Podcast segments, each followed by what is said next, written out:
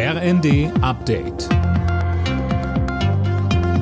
Stündlich neu. Auf den Punkt informiert. Ich bin Colin Mock. Guten Tag. Angesichts steigender Energiepreise hat Bundeskanzler Scholz den Unternehmen weitere Hilfen zugesichert. Die Regierung arbeite mit Hochdruck daran, die bestehenden Programme auszuweiten, sagte Scholz auf dem Arbeitgebertag in Berlin.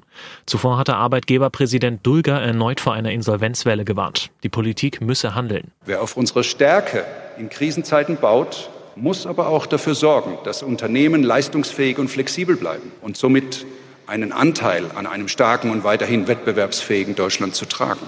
Auch hier gilt starke Wirtschaft, starkes Land.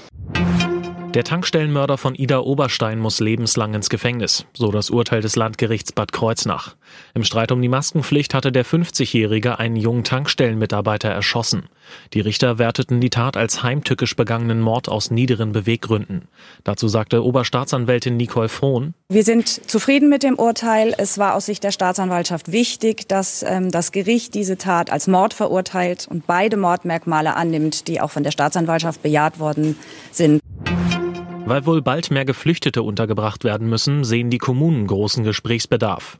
Wie Städtetagspräsident Ulf Kämpfer sagte, muss man dringend über eine faire Verteilung reden. Er fordert deshalb einen Flüchtlingsgipfel mit Bund und Ländern. Mindestens 17 Millionen Europäer sind in den ersten beiden Corona-Jahren von Long-Covid betroffen gewesen. Das zeigt eine Analyse der Weltgesundheitsorganisation.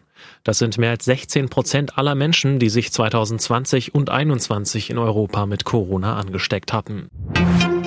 Für drei deutsche Clubs wird es heute in der Champions League wieder ernst. Meister Bayern München trifft zu Hause auf den FC Barcelona. Dabei gibt es ein Wiedersehen mit Robert Lewandowski. Außerdem muss Leverkusen gegen Atletico Madrid ran und Frankfurt ist in Marseille gefordert.